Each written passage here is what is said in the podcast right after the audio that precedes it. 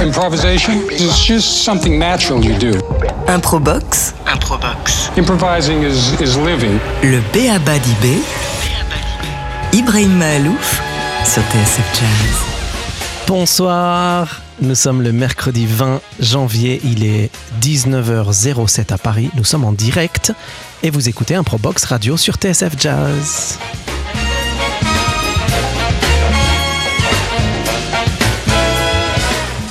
Tellement ravi de vous retrouver tous ici comme chaque troisième mercredi du mois depuis le début euh, de l'année scolaire. hein. Ce soir, j'ai envie de bousculer un peu nos habitudes et on va commencer d'emblée en musique. Voici un musicien génial, virtuose, que vous connaissez bien évidemment si vous écoutez TSF Jazz. Ce soir, ce sera notre invité euh, musique et il est accompagné par Philippe Hart à la contrebasse, Yves Brouki à la guitare, Bruno euh, Ziarelli à la batterie, Monsieur Florine Nicolescu. C'est en direct, en live sur TSF et c'est maintenant.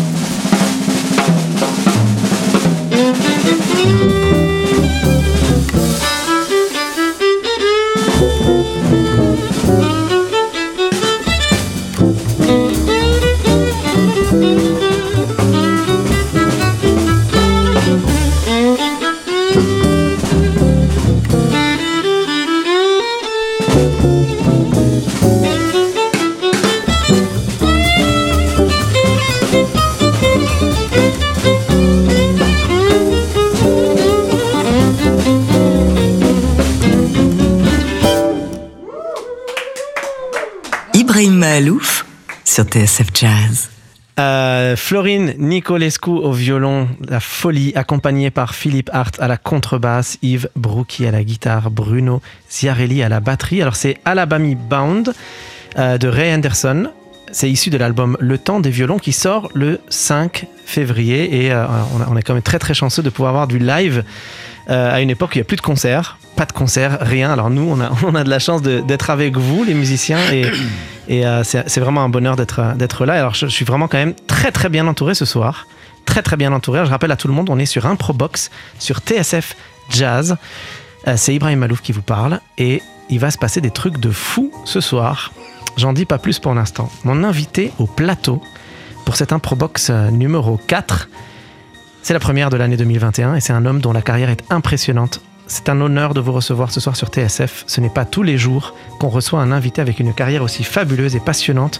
Votre vie, ça va de votre jeunesse où vous jouiez dans les boîtes de nuit, à vos collaborations avec les plus grands de Menuhin à Rostropovitch et bien d'autres. Vous avez fait le tour du monde un certain nombre de fois, ce qui ne vous a pas empêché de vous investir dans le monde musical français activement. La France et la musique classique en France vous doivent beaucoup. Ailleurs aussi, on vous aime, de Rio à Tokyo, depuis plusieurs décennies. Je ne dirais pas combien, à moins que vous révéliez vous-même le nombre de décennies de carrière. Le public est au rendez-vous, sensible à vos choix, à votre style, le style à la française, sans doute. On en parlera. Jean-Claude Casatsu, comment allez-vous? Ah, mais écoutez, après ce que je viens d'entendre, je vais très très bien parce que ça me replonge dans mon autre vie. euh, beaucoup d'années en arrière où j'ai eu le bonheur de, quand j'étais encore au conservatoire et que j'étais passionné de jazz, ce que je suis resté d'ailleurs, de jouer avec euh, quelques, quelques éminents musiciens. Et en entendant nos amis, euh, tout d'un coup, j'avais vraiment envie, j'avais presque envie de... de monter, jouer Ouais, avec eux de- tout coup, on avait envie Eh, de- je vous ai vu.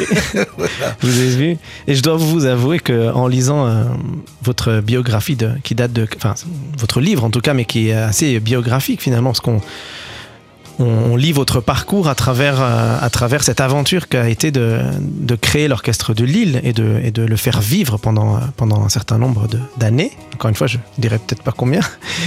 Euh, je me suis dit mais euh, qu'est-ce que Jean-Claude Casatsu peut retenir de cette carrière dingue? Qu'est-ce qui est la chose la plus importante pour vous quand vous repensez à votre parcours? Quelle est la partie de votre vie que vous préférez? Ou qu'est-ce que vous aimez le plus peut-être dans les nombreux métiers que vous avez? Écoutez, c'est. je me suis toujours projeté dans le présent et surtout dans, et dans le futur. Bon, évidemment, maintenant, mon futur est derrière moi. Mais euh, je, le mot retraite n'étant pas dans Votre le- futur est derrière vous. le mot retraite n'étant pas dans mon C'est logiciel. violent ça. Euh, vous savez, avant Lille, j'ai participé à la création de l'orchestre des Pays de la Loire, qui est un très bel orchestre aussi. Avant, j'ai été engagé à l'issue de mon prix de direction par euh, Maurice Lehmann, qui était directeur du Châtelet, et j'ai fait mes premières armes comme chef de comédie musicale et d'opérette, qui est un- une formidable école. J'ai accompagné Luis Mariano, Georges Guettari, Jean Richard, j'ai créé la bohème d'Asdavour.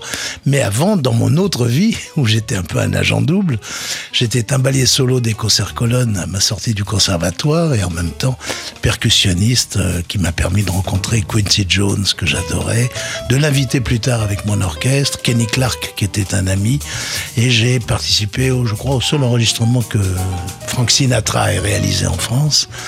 Euh, chez, chez Barclay, avenue Hoche. Mais là, vous nous parlez. enfin, c'est vrai que c'est une partie qu'on connaît peut-être un peu moins de cette énorme mastodonte qu'est votre carrière de chef Oh, d'orchestre. écoutez, je ne sais pas vous mais exagérer. mais mais mais il y a un truc que les gens ne connaissent. Enfin, les, les gens qui vous connaissent, je ne sais pas s'ils sont tous au courant. Sont nombreux à vous connaître, mais je ne sais pas s'ils sont tous au courant. J'ai lu qu'à l'âge de 12-13 ans, vous composiez déjà des, des- choses au piano, euh, ou en tout cas des, des œuvres à la manière de Chopin. Est-ce que c'est vrai?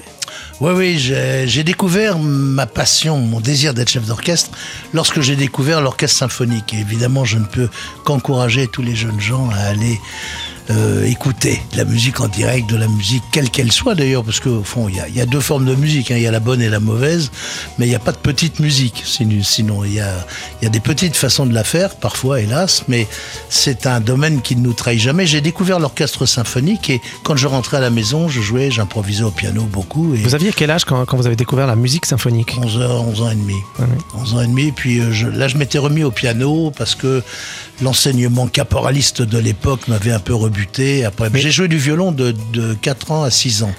Et ensuite, comme ça me donnait des crampes dans le bras, parce que, savez, le coude comme ça, Mm. le coude près du corps, est c'est une position très très difficile, mais j'en ai gardé un amour indéfectible pour les cordes. Mais la, la- la composition, parce qu'on va parler. Improbox, c'est une, c'est une émission où on parle aussi de, de- de créativité. Et moi, je, on- je vous ai posé cette question-là pas du tout innocemment. J'aimerais savoir. Parce que votre papa était. Votre père était euh, compositeur. Hen- Henri Casatu était Moi, compositeur. C'était mon grand-père. C'était votre Mon grand-père, était compositeur. euh, il m'a mis un violon dans les mains quand j'avais 4 ans et demi, euh, avec Pierre Monteux, Hmm. qui était le grand chef d'orchestre créateur du Sacre du Printemps. Et ils ont décidé, parce que je tapais du pied en mesure, que je serais sûrement chef d'orchestre. Donc évidemment, à cet âge-là, c'était... Mais la composition, elle était. Est-ce que ça. Est-ce que vous Alors avez. là, j'ai écrit, oui, alors j'ai écrit quelques, d'abord des valses pour ma mère, hein, quand j'avais, euh, j'avais, euh, oui, j'avais 11 ans, 12 ans. Et puis ensuite, euh, j'ai fait, alors je, je souhaitais, j'avais un ami qui était Maurice Jarre, que j'aimais beaucoup, le père de, de Jean-Michel. Jean-Michel, que j'aime beaucoup aussi. Et Maurice, euh, je rêvais au fond de faire la même carrière que lui, c'est-à-dire d'écrire de la musique pour le cinéma. J'ai écrit quelques musiques de scène, quelques musiques de films. Et puis, euh, évidemment, quand je suis rentré au conservatoire, il a fallu beaucoup travailler. Et ensuite, euh, euh, la direction d'orchestre, je vous fais pas de dessin, c'est c'est aussi une sorte de sacerdoce, comme les grands virtuoses qu'on vient d'entendre d'ailleurs ce soir, et notre ami Nicolescu.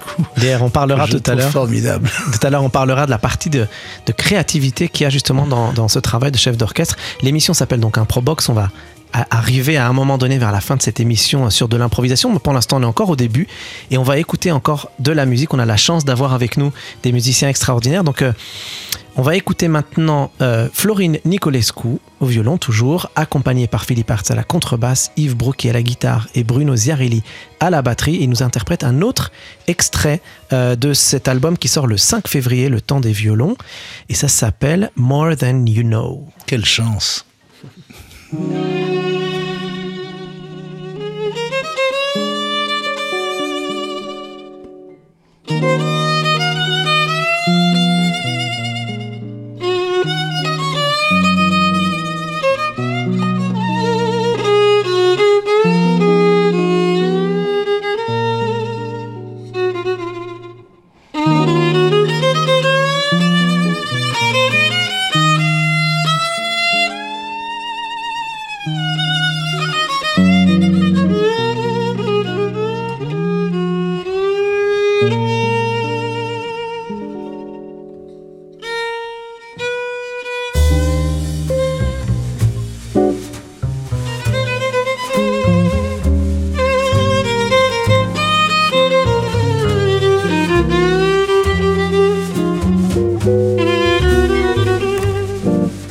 Mm-hmm.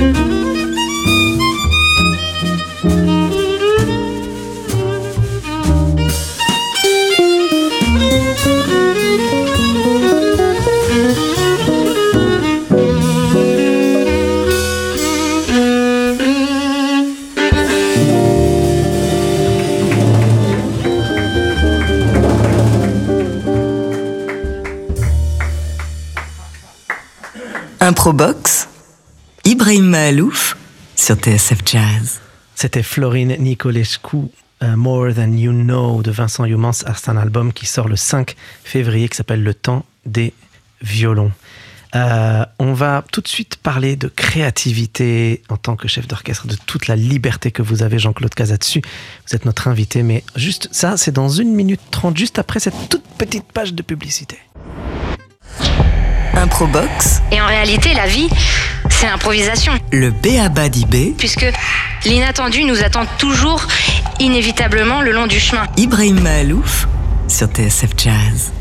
Et mon invité, c'est un invité dingue, avec une carrière incroyable. C'est c'est vraiment, je j'aurais jamais imaginé un jour déjà, ne serait-ce que présenter une émission de, jazz- de, de- de musique sur TSF Jazz, mais en plus de vous recevoir Jean-Claude Casatsu, c'est un honneur de vous avoir à, à- à mes côtés.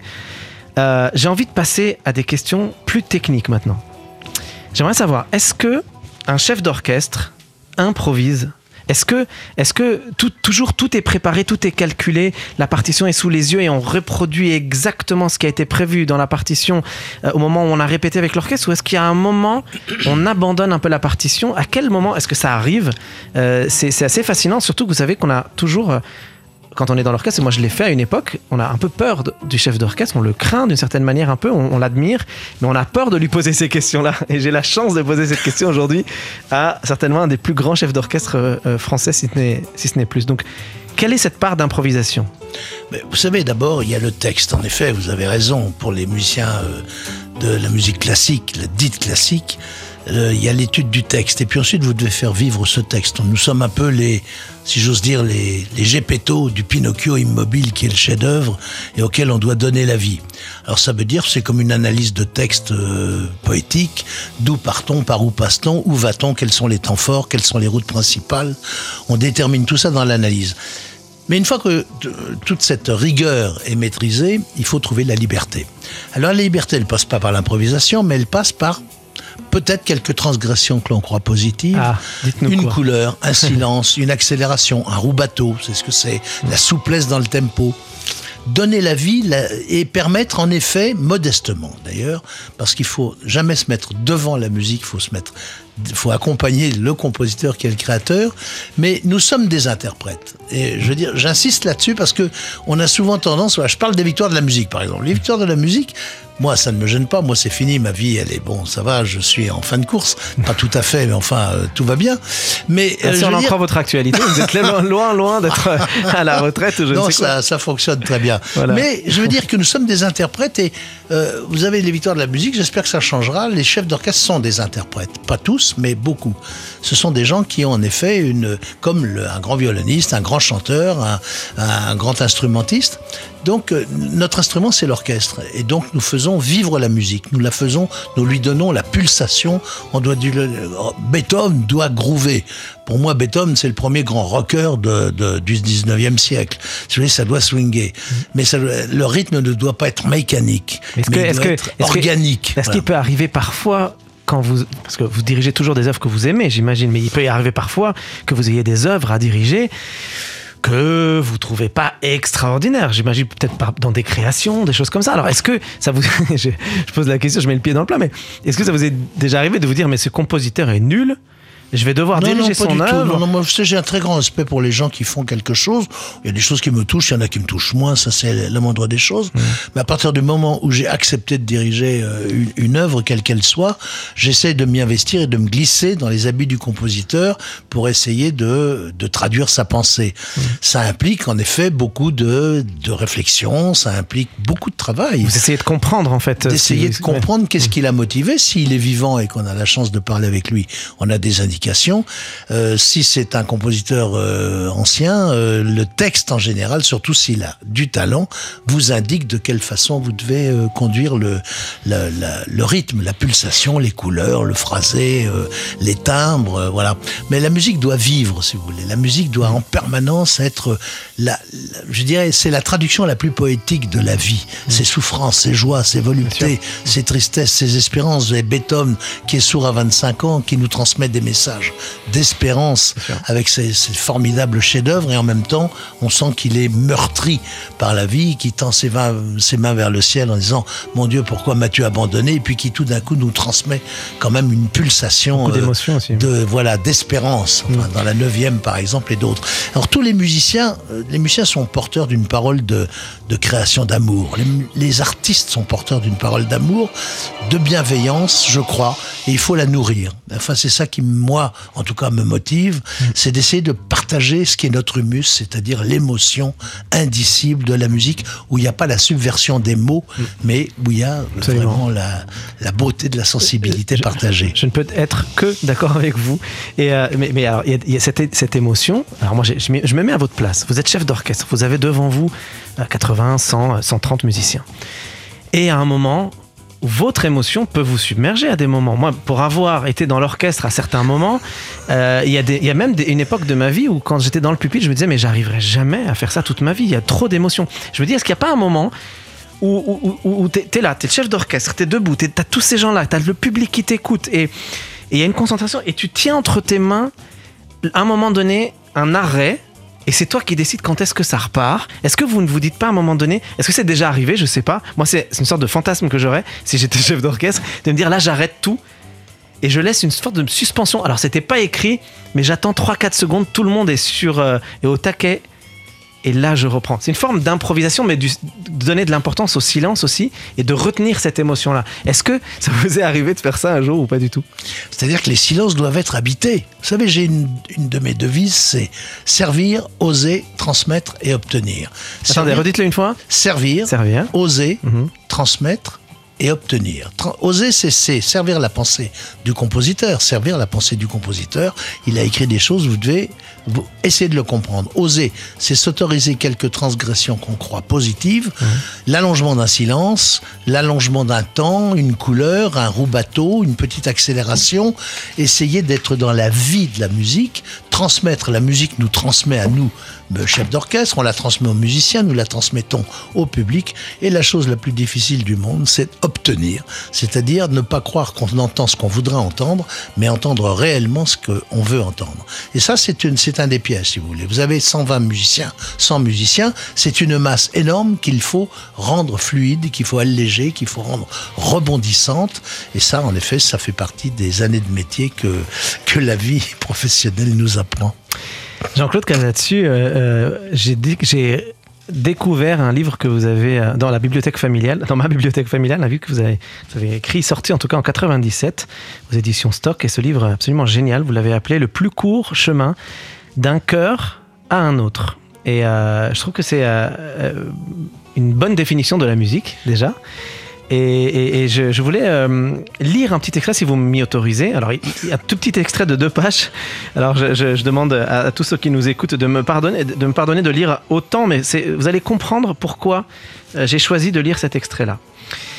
Alors, vous dites Nous nous apprêtions à attaquer l'ouverture lorsque soudain, depuis les étages du HLM, au pied euh, de laquelle était planté le chapiteau, une voix de femme déchira le silence. D'un organe particulièrement perçant, elle interpellait à travers la toile son compagnon. Hé, remonte Eugène, être soupe est prête? C'était l'Astrada, du pur Fellini. Les soirées précédentes, il y avait eu le cirque et le théâtre. Nous étions très émus par cette foule hétéroclite venue écouter un concert de musique classique, là où la veille s'étaient succédés comédiens et trapézistes. J'en avais la conviction, l'émotion partagée et vécue dans ce fragile éphémère d'un spectacle vivant correspondait à un besoin et à une attente. Je découvrais ces gens du Nord. Ils avaient été les soutiers de l'économie et les piliers d'une formidable révolution industrielle à laquelle ils avaient consacré toute leur existence.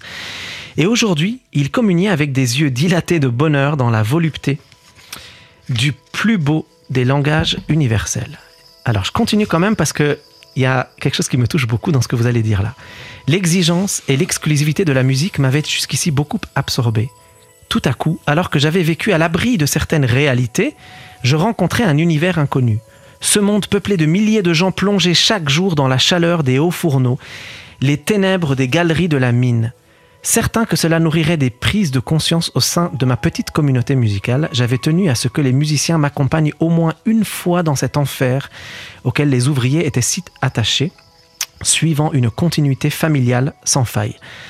Après une répétition à Denain, j'avais emmené tout euh, l'orchestre visiter Usinor encore en activité, assister aux coulées de fonte et aux laminements d'acier incandescent. Ceux qui, il y a encore 20 ans, s'exclamaient Mich frais comme un père étaient viscéralement liés à leur travail par le respect qu'ils en avaient. Le dépérissement de cette tradition pour laquelle ils avaient tant donné et tant lutté était ressenti comme une trahison et une insulte. Leur tendre la main me semblait fondamental. C'était rendre hommage à leur dignité et offrir une forme de reconnaissance plus vivante que celle des manuels scolaires, qui scellaient les terrils et les corons dans le tombeau du dévouement et de la perdition. Si la musique était pour moi chose naturelle, elle représentait pour d'autres un privilège inaccessible, un domaine réservé et protégé. Face à ce désarroi, à cette ignorance, je voulais forcer pour les gens les portes de la culture musicale. Il ne fallait pas se contenter de vœux pieux, il fallait agir. Ce que nous recherchions dans le regard d'un public meurtri et exclu, il fallait tout d'abord le ressentir en nous-mêmes, notion de partage et d'échange qui, j'en étais sûr, devait aussi s'étendre à des sphères habituellement closes, telles que l'entreprise, l'école, l'hôpital et pourquoi pas la prison. Alors, Jean-Claude Casati, je voudrais savoir, euh, j'ai comme le sentiment que vous faites finalement de la musique, et en particulier de la musique classique, comme une sorte d'instrument de citoyenneté. Est-ce que j'ai bon ou est-ce que j'ai pas bon? Est-ce que mon analyse, est-ce que la musique, oui, on sait que la musique communique des sentiments, on sait qu'il y a quelque chose de fort dans la musique, dans ce qu'elle transmet, mais est-ce que c'est pas juste un acte citoyen pour vous d'être l'homme que vous êtes depuis si longtemps? Écoutez, vous savez, j'avais tellement entendu dans ma vie souvent dire Oh, la grande musique, ça n'est pas pour nous. Quand j'ai écrit, d'ailleurs, dans, ce livre, il y a un chapitre qui est consacré, euh, qui évoque un chauffeur de taxi qui m'emmenait à l'opéra où je dirigeais, qui me demande Qu'est-ce que vous faites dans la vie? Je lui dis Je suis chef d'orchestre. Et il me dit Oh, ça, c'est pas pour nous. Je me suis juré que ce jour-là, ce jour-là, que je ferais tout pour que ça le devienne. Et quand je suis arrivé dans le Nord et que j'ai proposé à Pierre Mauroy la création d'un grand dessin musical, auquel d'ailleurs il a adhéré et qui vraiment qui m'a qui m'a qui m'a aidé dans la construction de mon orchestre. Euh, Une autre de mes devises, cette, celle que je lui ai proposée, c'était porter la musique partout où elle peut être reçue, parce que j'étais je pensais que c'est comme vous l'avez dit, enfin, je l'avais dit, c'est un hommage rendu à la dignité des gens que de leur proposer ce qu'il y a de plus beau dans les meilleures conditions dont on dispose et de ne jamais être désinvolte dans la, si vous voulez, dans la dans le partage de, de, de, de ou l'indifférence quelque chose qu'on le reçoit là. Et je, je pense que il faut pas faire de rétention de savoir et quand on propose quelque chose de, de domaine artistique, faut donner ce qu'il y a de plus beau et ce que l'on pense le plus juste. Et je m'honore, je crois, je le dis sans aucune prétention, que nous ayons été avec mon orchestre les fers de lance d'une politique culturelle qui maintenant fait des Hauts-de-France une des régions, sinon la région la plus culturelle de France. Est-ce que vous pensez que cette vision que vous avez de la musique vient de cette ouverture que vous avez à tous les styles. Euh, euh, avant, de, avant de nous rencontrer ici, vous m'avez évoqué que vous avez rencontré beaucoup de musiciens, notamment de jazz. Vous avez parlé de musique de film tout à l'heure. Vous avez parlé d'ouverture. Je vous ai vu battre la mesure avec euh, Florine Nicolescu tout à l'heure, qui était en train de jouer une sorte de jazz un peu très influencé de musique gitane, tzigane, etc. Vous m'avez parlé de Lester Young. Parlez-moi de Lester Young. Ah, alors ça, ça a été une grande rencontre. J'adorais Lester Young, j'adorais toujours, d'ailleurs, mais malheureusement, ils ont disparu Billie Holiday, qui, était, qui a été sa compagne. Et j'ai eu la chance de jouer avec des, des, des, des magnifiques musiciens. Euh, par exemple, je pense à René Hurtreger, que vous connaissez certainement très bien, qui a dû venir chez vous dans cette émission. Pas encore, mais peut-être bientôt. eh bien, écoutez, il le mérite. Martial Solal, euh, qui, est, qui, est un, qui a été un, un, grand copain. Et puis, je jouais avec euh, Michelot, avec Roland Garros, avec pas Roland Garros, Christian Garros. Euh, je vous ai dit que j'étais j'étais copain avec Kenny Clark, que je faisais des séances d'enregistrement beaucoup pour gagner ma vie. J'ai dit qu'il y a une histoire avec Lester Young, non? Je me trompe ou vous Oui, parce que j'étais un jour au Blue Note euh, où j'allais j'allais écouter les les jazz les, les, les, les, merveilleux jazzmen qui venaient, Bud Powell, Ray Brown, euh, Lester Young et combien d'autres. Et son batteur était un tout petit peu était un tout petit peu à l'ouest. Il avait un peu trop bu et il apprend, Lester apprend que j'étais, moi-même, que j'étais un jeune batteur et j'étais encore au conservatoire. Et il me fait, come, come with us for a while, viens avec nous, on va jouer. Je, mais non, maître, enfin, j'étais, j'étais dans tous mes états. Il m'a, il m'a traîné sur le podium. Il, y avait Ray Brown à, la basse, il y avait Bud Powell au piano, il y avait Lester Young et il a fait a one, a two, a one, Et et je suis, le roi n'était pas mon cousin, et en même temps, j'étais pétri de, de peur, donc j'ai fait un bœuf avec Lester Young dans ma vie. Eh ben, c'est magnifique. Euh, moi, j'admire beaucoup cette ouverture que vous avez et j'a- j'apprécie cette, cette humanité que vous avez dans, et dans votre écriture et dans votre carrière. Je vous dire une chose, de- je vous dire une chose, mon cher Ibrahim. J'ai eu la chance, dans, dans ma vie musicale, de côtoyer absolument toutes les formes de musique. Mmh. Quand j'étais tout petit, où je vous racontais que mon grand-père m'a mis un violon dans les, dans les mains quand j'avais 4 ans et demi, avec Pierre Monteux, mais euh, il, il jouait beaucoup de, de Bach. Et donc ma première passion était pour Bach. Mais en même temps, il écrivait des opérettes, des tangos, des valses viennoises. J'adorais le tango. J'ai joué ensuite avec Piazzolla, beaucoup plus tard. Et euh, les valses euh, de Vienne m'ont conduit à Schubert et à, à Mahler plus tard.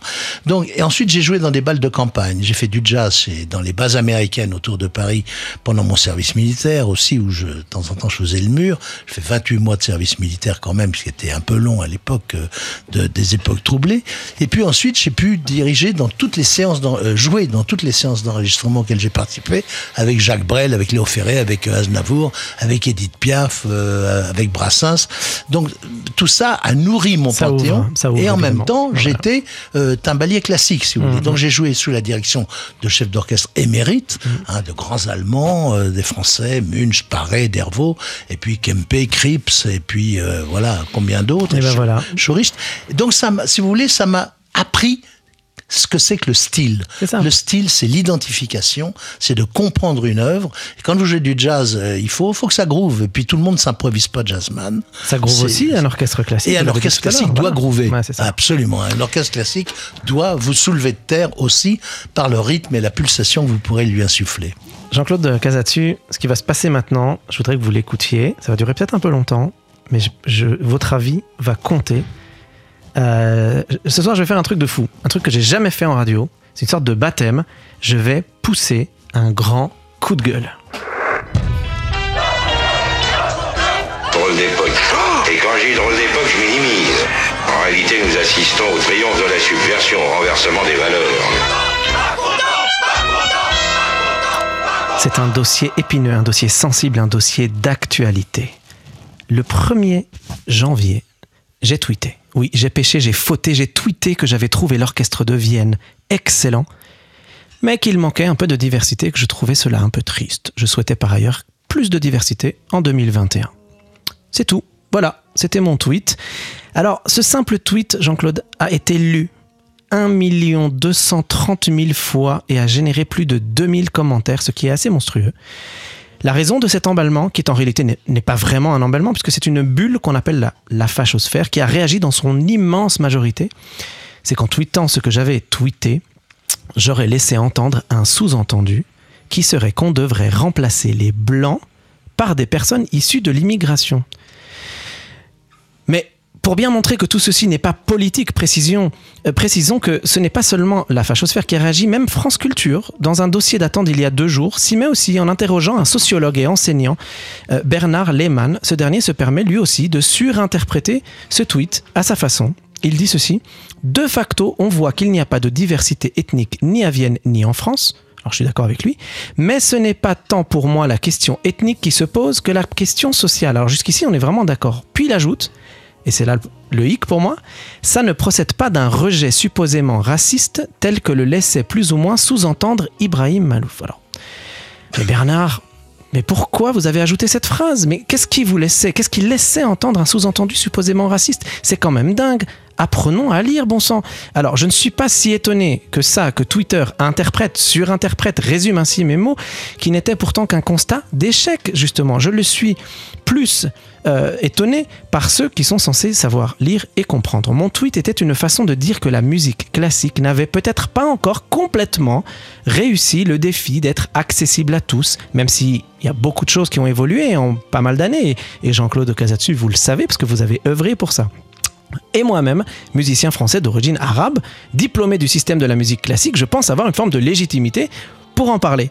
Sauf que voilà, évidemment, comme je suis d'origine visible, ces tweetos et intellectuels du dimanche ne voient pas la nuance. Je suis forcément un racialiste. Je compte les blancs et je veux les remplacer par des arabes et des noirs, mais voyons. Ces gens qu'ils soient tout à gauche et qui veulent qu'on arrête de voir la différence, comme ceux tout à droite qui refusent qu'il puisse y avoir des différences, sont au moins d'accord sur une chose, la différence. En effet, il faut admettre qu'ils n'ont même plus honte d'afficher clairement qu'ils ne veulent même plus qu'un mec comme moi puisse se permettre d'avoir un avis, même nuancé sur cette question. Alors pourtant, je suis ni indigéniste, ni d'extrême droite, ni militant politique, ni de gauche, ni de centre, ni de droite, ni pour les quotas, ni pour les quotas, ni pour les quotas, ni contre la discrimination positive, ni pour, ni contre, ni pour l'immigration. À aucun moment, ils ne peuvent imaginer que je puisse quelque part être autre chose que ce qu'ils craignent, c'est-à-dire un néo-raciste, comme ils le disent, un nouveau fanatique, comme le titre le point cette semaine. Alors, c'en est arrivé jusqu'à des menaces de mort chose devenue monnaie courante sur Internet. Avant, on s'en offusquait, plus aujourd'hui. Puis au-delà des discours haineux, xénophobes, décomplexés qu'on a vu fleurir un peu partout, certains ont eu des propos un peu plus mesurés, mais malgré tout, toujours avec cette conviction que mon tweet était gauchement rétrograde. Je suis un con, pour citer André Berkoff et Raphaël Antoven. Je, je tiens une comptabilité malséante pour Gilles William euh, Goldnadel et, tous reprennent en un argument, un seul, sur lequel ils basent toute leur réflexion musicale, sociétale et politique. Tous un, de la gauche, toutes à la droite, toutes, ils se servent d'un argument et c'est véritablement le seul argument utilisé pour décrédibiliser, décrédibiliser mon discours sur la nécessaire diversité de notre société, l'argument magique du paravent. Valeurs actuelles, France Culture, même combat, le paravent qu'on met en concours pour ne pas voir les participants et donc ce paravent empêcherait la discrimination à l'embauche. C'est magique. Alors, au-delà du fait que je ne parlais même pas de discrimination à l'embauche dans mon tweet, je ne faisais qu'un constat amer d'un système dans son entièreté. Il se trouve que cet argument magique qui a été proposé par une violoniste que je ne connaissais pas, mais que tous, tous mes contradicteurs sont ravis de citer, est faux. J'ai tenté de la joindre à cette musicienne pour en parler avec elle calmement, une fois via un ami commun, l'autre via Twitter il y a quelques jours, mais elle n'a pas souhaité me répondre. Je l'ai même invitée à monter sur scène avec moi à un concert l'année prochaine, histoire d'apaiser ces tensions. Pareil, pas de réponse. Bon, Première étape, j'invite tout le monde à aller sur leur moteur de recherche préféré, taper concours d'orchestre et vous allez tomber sur les 4-5 concours qui ont lieu actuellement ou qui ont été au moins euh, annoncés. Alors il y en a trois à l'orchestre euh, de Radio France, des postes de flûte, de violoncelle, euh, je sais plus, de trompette, trompette solo d'ailleurs aussi. Euh, sur ces trois postes-là de l'orchestre, de alors, si on voit le règlement, il n'est indiqué nulle part qu'il y a des paravents. Je me suis renseigné, il y aura un paravent sur le premier tour, mais pas sur le deuxième ni sur la finale a priori. Il y a aussi un poste d'alto à l'orchestre de Lille, Jean-Claude Casatsu, et l'autre un poste de violon à l'orchestre d'Île-de-France. Les règlements sont en ligne et les deux concours se font derrière paravent uniquement au premier tour. Les seconds tours et la finale sont sans paravent. Voilà, l'argument donc tombe à l'eau. Ni France Culture, ni Valeurs Actuelles, ni Le Figaro, ni Le Point, ni Boulevard Voltaire, ni personne ne semble avoir Google. Et les journalistes, il y en a Allez, il y en a qui font un peu leur boulot avant de tirer des scuds euh, gros comme la lune. Je sais pas, je m'interroge. Euh, je, trouve qu'en tout cas, c'est une, histoire assez ridicule. Comment on arrive à politiser quelque chose qui ne l'est pas? Alors petite mise au point, donc les paravents sont utilisés quasiment seulement au premier tour, parfois au second, extrêmement rarement pour ne pas dire jamais en finale, que ce soit en France ou à l'étranger. Vous savez quoi? Moi j'en ai un peu marre de parler et j'ai décidé de donner la parole aux autres. Alors, j'ai parlé par exemple avec André Henry, qui est un des meilleurs trompettistes français de notre époque, en poste au Japon depuis plus de 10 ans, après avoir été de nombreuses années en poste dans l'orchestre en Chine. Juste pour situer, André Henry a gagné en 96 le concours de Genève. Alors, autant dire que c'est un musicien virtuose. Il n'y a que 5 musiciens dans l'histoire qui ont gagné ce concours international d'interprétation. Euh, le dernier trompettiste d'ailleurs à avoir gagné avant lui, c'était Maurice André. Alors, je me suis dit peut-être euh, que euh, cette musicienne chinoise qui avait réagi l'avait ainsi fait parce qu'en Chine, il y aurait des paravents ou dans les concours d'orchestre, etc. Alors j'ai demandé à André Henry euh, son avis sur les concours d'orchestre en Asie. Par rapport au concours d'orchestre en Asie, enfin, encore une fois, euh, là je parle de ce que j'ai connu, c'est-à-dire soit en Chine, soit au Japon. Alors, en Chine, euh, j'ai fait pas mal de jurys de concours d'orchestre, j'ai jamais vu euh, de paravent. Donc en fait, euh, euh, les tours se passaient euh, tout à fait normalement, les candidats face au jury, toujours suivi à la fin du concours avec une, une petite interview, petite discussion avec avec les candidats euh, qui arrivaient en finale par rapport à, leur motivation, euh, euh, par rapport à ce qu'ils voulaient, ce qu'ils espéraient faire de leur carrière, pourquoi le concours d'orchestre. Voilà, donc c'était non, j'ai jamais vu, j'ai jamais vu ça. Au Japon, alors là, il y a plusieurs, euh, styles. Euh, c'est vrai, euh, il y a certains orchestres qui utilisent le paravent, qui l'utilisent premier, deuxième tour, qui l'enlèvent au troisième. Il y a d'autres orchestres qui n'utilisent pas du tout le paravent. Alors on a beau dire, il y en a toujours qui s'accrocheront à cet argument, on va savoir pourquoi. Puis, je lis dans Le Point que Jean Slamovic, qui se présente comme critique de jazz, dit ceci. Dire qu'il n'y a pas assez de diversité dans les orchestres, cela revient à demander une politique de quota ratio dans la musique, ce à quoi personne n'a dû penser en France depuis Pétain. Intéressant, alors il y a Pétain, puis moi. LOL. Puis il ajoute cette manière de voir les choses est d'une condescendance totale. On recrute des gens dans un orchestre pour leur qualité musicale, pas pour en faire des racisés de service. Ce type d'appréciation n'a rien de musical et se résume à un pur affichage politique. Bon, en résumé, dire qu'on trouve triste qu'un orchestre manque un peu de diversité ou de parité, c'est donc un affichage politique digne de Pétain. Quelle époque? Alors oui, petite parenthèse, j'ai oublié de préciser, Jean Slamovic est par ailleurs membre de l'Observatoire du décolonialisme et des dérives identitaires. Et c'est surtout un traducteur à la base qui écrit des articles dans Causeur, le journal d'Elisabeth Lévy. Les articles qu'il signe, se nomment euh, par exemple Le rap, cette parodie de la négritude, ou encore Liberté, égalité, débilité, avec une photo d'un mur avec tagué dessus Dictature clitoridienne, c'est dire le niveau d'expertise dans le domaine de la musique classique ou dans le domaine de la diversité sociale. Mais la véritable dérive identitaire, monsieur Slamovic, ce n'est pas de constater le manque de diversité, comme je l'ai fait dans un tweet, et pour lequel tous les articles, même du Figaro au point en passant par France Culture, ont reconnu l'exactitude, mais justement de refuser de la voir à cette diversité et de faire, comme ces mêmes médias que je viens de citer, un raccourci dangereux qui consiste à dire que chaque personne qui en parle serait un extrémiste. Alors heureusement, parfois, il y a des discours un peu plus apaisants, notamment Jérôme Thiebaud, que j'ai eu euh, avant-hier au téléphone, professeur agrégé, ancien délégué général de l'Orchestre de Franche-Comté, missionné actuellement par le ministère de la Culture pour réaliser une étude sur les orchestres permanents en France. Oh, quel heureux hasard Et Jérôme Thiebaud me dit ceci au regard de, ce qu'on voit, les orchestres ne ressemblent pas à la société. Et là-dessus, nous avons un grand chemin, euh, tous euh, collectifs à faire. Ah, ça fait du bien. Les orchestres ne, se ressemblent pas, ne ressemblent pas à la société et nous avons un grand chemin collectif à faire. Donc personne n'est spécifiquement responsable, nous le sommes tous un peu et sans victimisation. Il s'agit donc de se retrousser les manches tous ensemble avec bienveillance sociale et d'agir tous. Il y a des efforts à faire des deux côtés du mur le lien entre euh, l'accès à la culture, la formation, le lien entre la représentation même dans la société de ce qu'est la musique au sens le plus large, de ce que sont les métiers de la musique et la, capacité de pouvoir y accéder euh, sont essentiels. Euh, Là-dessus, c'est un enjeu politique, sociétal, aussi de communication finalement aussi. Et dans l'autre sens, il y a un enjeu dans le métier de savoir comment doivent s'ouvrir en fait aussi les professionnels à l'ensemble de la diversité du métier. Alors on sait qu'il y a de nombreuses initiatives qui sont faites depuis longtemps, que ce soit à Cuba, en Amérique du Sud, mais partout dans le monde. En France, on a Demos, on a Orchestre à l'école, et j'ai interrogé Marianne Bléau, qui est la directrice générale de l'orchestre à l'école. Dans les orchestres à l'école, on, pratique concrètement cette diversité, parce qu'on accueille tout le monde. On cible pas seulement les quartiers défavorisés ou les territoires ruraux, on est absolument partout et on transforme des classes entières en orchestre. Donc on s'adresse à tous les enfants, quel que soit leur sexe, leur milieu social, leur origine, leur niveau scolaire, leur univers culturel. Toutes ces différences se rencontrent au sein de l'orchestre, mais elles passent au second plan. En fait, on a devant nous, dans un orchestre école, on a plus de 30 élèves différents. On a 30 musiciens qui sont embarqués dans la même aventure et qui collaborent pour réussir ensemble.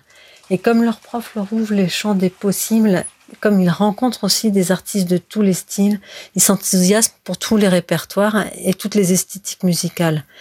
Et l'exemple d'orchestre avec une grande mixité, ben, c'est important aussi pour qu'ils puissent croire euh, en leur chance. Ah, je respire quand j'entends ça. Je respire. Alors, vous savez quoi on va, on va faire une petite pause de deux minutes, puis je reprends mon petit coup de gueule. Ça, ça fait vraiment du bien. Juste une petite pause de deux minutes et on se retrouve tout de suite. Improbox. Donc l'idée, c'est vraiment de faire de l'improvisation aussi pour s'amuser. Le B.A.B.A. d'IB. Non mais ça te permet d'inventer, ça développe l'esprit d'inventivité. Ibrahim Mahalouf sur TSF Jazz. Euh, lors de mes années d'études, j'ai subi quelques situations, euh, notamment en jouant dans les orchestres parisiens, euh, où euh, je voyais que les anciens de l'orchestre n'étaient pas forcément très enchantés de me voir. Et euh, j'ai eu la chance, en tout cas, d'être soutenu et encouragé par le pupitre de trompette, qui ont tous été bienveillants à mon égard pour m'apprendre les rudiments du métier et justement prouver un peu aux, aux plus âgés que voilà un musicien euh, noir euh, ou de couleur ou voilà pouvait euh, faire le, le job comme les autres et avait le, le devait avoir l'occasion justement de d'être mis en situation de jouer et ça s'est toujours bien passé. Et dans les orchestres, heureusement qu'il y a beaucoup de musiciens qui ont cette bienveillance et qui font que les situations de racisme ou de discrimination n'ont plus lieu d'être.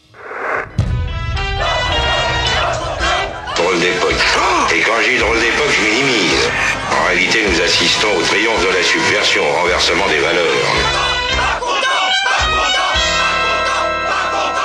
C'était mon petit bonus euh, de, mon coup de gueule. C'est Emmanuel Colombert, un, pote trompettiste euh, classique, professeur depuis de nombreuses années au Conservatoire à rayonnement régional de Montpellier et membre du quintet Trombamania. C'est un pote, il m'a envoyé ce, je lui ai demandé son avis, il m'a envoyé ce message euh, quelques minutes avant le début de l'émission. Je me suis dit, allez, on le passe en, petit bonus, c'est la petite cerise. Voilà, c'était mon coup de gueule de la journée. J'avais envie de, voilà, d'en parler. Alors, je suis loin d'être le seul à parler de ces sujets-là. Évidemment, l'Orchestre de Vienne fait l'objet depuis de nombreuses décennies de critiques à ce sujet et parmi les journalistes qui dénoncent haut et fort, eh bien, il y en a une, une vraie journaliste. Elle officie à France Musique et ça fait des années qu'elle dénonce à longueur d'enquête euh, qu'elle mène contre vents et marées. Euh, voilà, elle dénonce, elle dénonce. Elle est avec nous, elle est en ligne. Euh, c'est Aliette de Est-ce que Aliette, est-ce que vous êtes avec nous? Je suis avec vous. Ah, et eh ben très bien. On dirait que vous êtes dans votre chambre, je sais pas. Dans un, je suis complètement dans ma chambre. Les apparts parisiens qui sont qui font office de chambre, studio et cuisine et voilà. Aliette, qu'est-ce que bon, j'ai fait mon petit euh, voilà mon petit coup de gueule, mais moi j'ai envie d'avoir votre avis aussi sur la question. Je pense que c'est depuis longtemps, je parle de, discrimination dans le monde de la musique classique. Je me suis beaucoup intéressée à la place des, femmes dans ce milieu. Et c'est un débat, la place des femmes dans le milieu, à la fois les compositrices, les chefs d'orchestre. C'est un débat qui prend vraiment place et qui est passionnant, je trouve, en tout cas dans ce qui est mis en place. Et la diversité, c'est pas encore un débat, donc je trouve ça à la fois salutaire et surtout indispensable d'en parler et d'en parler sereinement, pas, comme ce qu'on a vu en effet euh, récemment avec des espèces de, de une forme du débat qui, qui ne me plaît pas parce qu'il n'y a aucune idée et il y a juste une sorte de dénonciation euh, comme quoi on allait en effet imposer des quotas demain dans les orchestres, ce qui n'est pas du tout la solution. Mais je pense que ce qui est surtout très important de parler de diversité dans le monde de la musique classique, c'est qu'on est quand même sur une idée de de renouveler, de, représenter la société française, de renouveler potentiellement aussi un public qui se fait vieillissant, il faut le dire. Il y a des études qui montrent que, dans, la, dans les salles de concert de musique classique, le public se fait un peu plus vieux. C'est un public de euh, catégorie socio-professionnelle euh, élevée, un public euh, blanc. Et j'ai un peu peur de mon côté et de mon point de vue d'observatrice que si on ne fait pas un effort d'aller vraiment en effet chercher un peu plus de diversité et de mieux représenter la société française, on risque un peu euh, petit à petit de, bah, de, de, plus trouver finalement une musique qui parle à tout le monde. Or, la musique classique est accessible pour tout le monde et c'est une musique classique qui est vivante et qui doit absolument continuer. Et je pense que c'est un des points très forts qu'il faut absolument étudier et il y a de nombreuses initiatives, mais il faut qu'on arrête de se mettre des œillères et qu'il faut vraiment qu'on parle de ce sujet qui est pour moi essentiel. Bon bah voilà, vous avez un peu ré- euh, réussi à dire en, en quelques secondes ce que j'ai mis euh, 10 minutes à, à dire. Merci beaucoup Aliette Delalleux. Euh, Jean-Claude Casatsu, est-ce que je peux avoir votre avis sur cette question-là, sur cette question épineuse de la diversité dans les orchestres? Écoutez, moi, je n'ai jamais rencontré ce problème. Pour moi, c'est un, faux problème parce que ce qui compte, c'est d'avoir sur scène des gens qui jouent bien, que ce soit des hommes ou des femmes.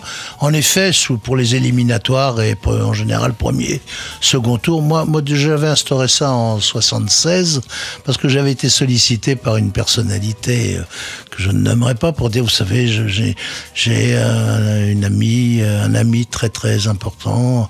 Euh, J'aimerais beaucoup qu'il rentre dans l'orchestre. Ouais, je lui ai dit, écoutez, excusez-moi, je, en effet, on, fera ça derrière, derrière par avant, mais il faut voir les gens qui jouent aussi, c'est très important.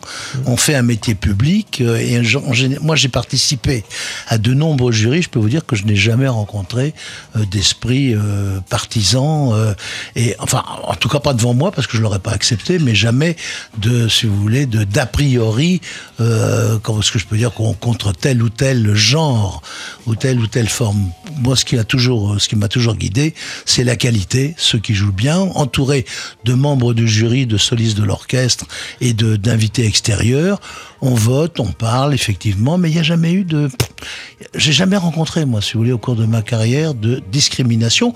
Je suis heureux d'avoir participé à un jury où on avait auditionné à l'initiative de Claire Gibault 250 femmes euh, chefs d'orchestre, dont on a retenu quatre femmes. Et pourquoi vous avez fait ce concours de les femmes? talents, mais parce que en effet la discrimination a, a en effet euh, joué dans certains cas. Je vous dis que moi je l'ai pas rencontré à mon niveau, mais, Mais vous je ne pense niez que- pas qu'elle existe, je ça pense que vous voulez dire Non, j'aime pas ça. Je suis euh, tout à fait euh, anti-raciste et je veux dire, je pense qu'il y a que le, il y a que la personnalité qui compte, il y a le Mm. talent qui compte, d'entendre les gens jouer. Euh, Moi-même dans mon orchestre, il y avait euh, 38% de femmes. Mm. À l'administration aussi, j'ai engagé une administratrice générale qui était une femme. Donc pour moi, ça ne joue pas. Il y a que le, il y a que la qualité et humaine et la qualité professionnelle qui compte. Donc si vous voulez, je crois aussi que des gens qui sont sur une scène et qu'on va engager, je crois que c'est aussi important de les voir jouer. De les voir jouer, bien Voilà, sûr. C'est nos oreilles qui doivent juger. C'est très intéressant. Alors, bon, on va passer à des choses beaucoup plus sympathiques, beaucoup plus réjouissantes, à la, à- réjouissantes, à la création, à la créativité. On a la chance d'avoir des musiciens extraordinaires avec nous euh, ce soir, euh, dont le grand musicien euh, Florine Nicolescu. Alors, on va croiser vos chemins maintenant. On va faire un truc dingue. On va croiser les chemins de Jean-Claude Casatsu et euh, de Florine Nicolescu et de ses musiciens qui l'accompagnent. Alors, Je n'ai que des surprises ce Voilà. soir. Là, vous- alors, alors regardez ce qui va se passer. Il va se passer un truc de fou. Euh, Jean-Claude Casatu, vous allez nous proposer une idée euh, musicale. Quelques notes, quelques idées. Vous, on parlait tout à l'heure que vous avez quand même étudié la composition. Vous êtes un peu compositeur aussi. Alors vous pouvez nous proposer une petite idée. Cette petite idée va être reprise par Florine Nicolescu et les musiciens qui l'accompagnent. Philippe Hart à la contrebasse, Yves Brouki à la guitare, Bruno Ziarelli à la batterie. Il y aura peut-être deux petites minutes entre les deux juste pour qu'ils puissent euh, se préparer pour cette improvisation. Et ensuite, ils vont interpréter votre idée. Alors, donnez-nous une petite idée. Allez-y. Euh, je sais pas. Euh, Lâchez-vous. Do, fa, la, do, si, la, sol, la, fa, mi, fa. C'est ça? Mi bémol. Ah. Ah yes Allez, dans deux secondes, dans deux minutes après la pub, on va écouter ces musiciens incroyables qui vont nous faire une interprétation. Euh, non, il n'y a même pas de pub en fait. C'est direct, c'est maintenant? Non ah, D'habitude, en fait, regardez, vous savez quoi, d'habitude, on fait toujours deux petites minutes de pub, histoire que les musiciens se préparent. Ce soir, c'était le piège de fou. Vous n'aurez même pas deux minutes. Florine Nicolescu, c'est à vous.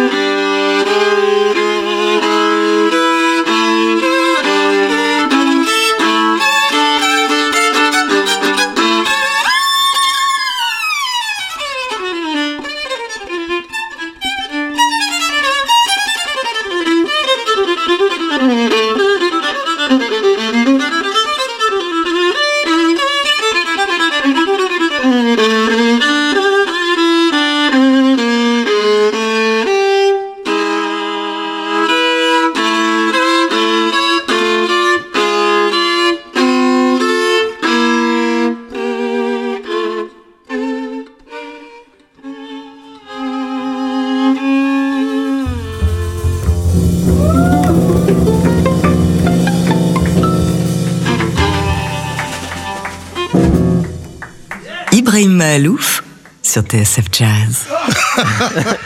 ah là là là là là là, quel moment de Bravo, dinguerie. bravo, dans ce En live, en direct sur TSF, Ah oui, c'est oui. du direct, c'est du direct les amis. Euh, Florine Nicolescu, c'était au violon, euh, accompagné par Philippe Hertz à la contrebasse, Bruno Ziarilli à la batterie, Yves Brouki à la guitare, et c'était spécial, juste pour nous, euh, une interprétation improvisée d'une idée de Jean-Claude Casatsu, notre invité. Plateau, et c'est ça, Improbox. Voilà, merci à tous les amis d'avoir été avec nous. Euh, Qu'est-ce que ça vous Est-ce que vous pouvez imaginer ça joué par un orchestre symphonique, Jean-Claude Casatsu? Ah bah si on leur donne euh, la musique, oui, oui, bien sûr, ils peuvent le jouer. Euh, le, le problème, on, peut faire groover tout ce qui peut groover, c'est important. Beethoven doit groover, euh, une chanson de variété doit groover, euh, Mozart doit groover. Le problème, c'est ça, c'est de mettre la vie dans la musique, c'est de mettre, euh, voilà, tout ce qui est euh, la traduction de nos sentiments les plus profonds.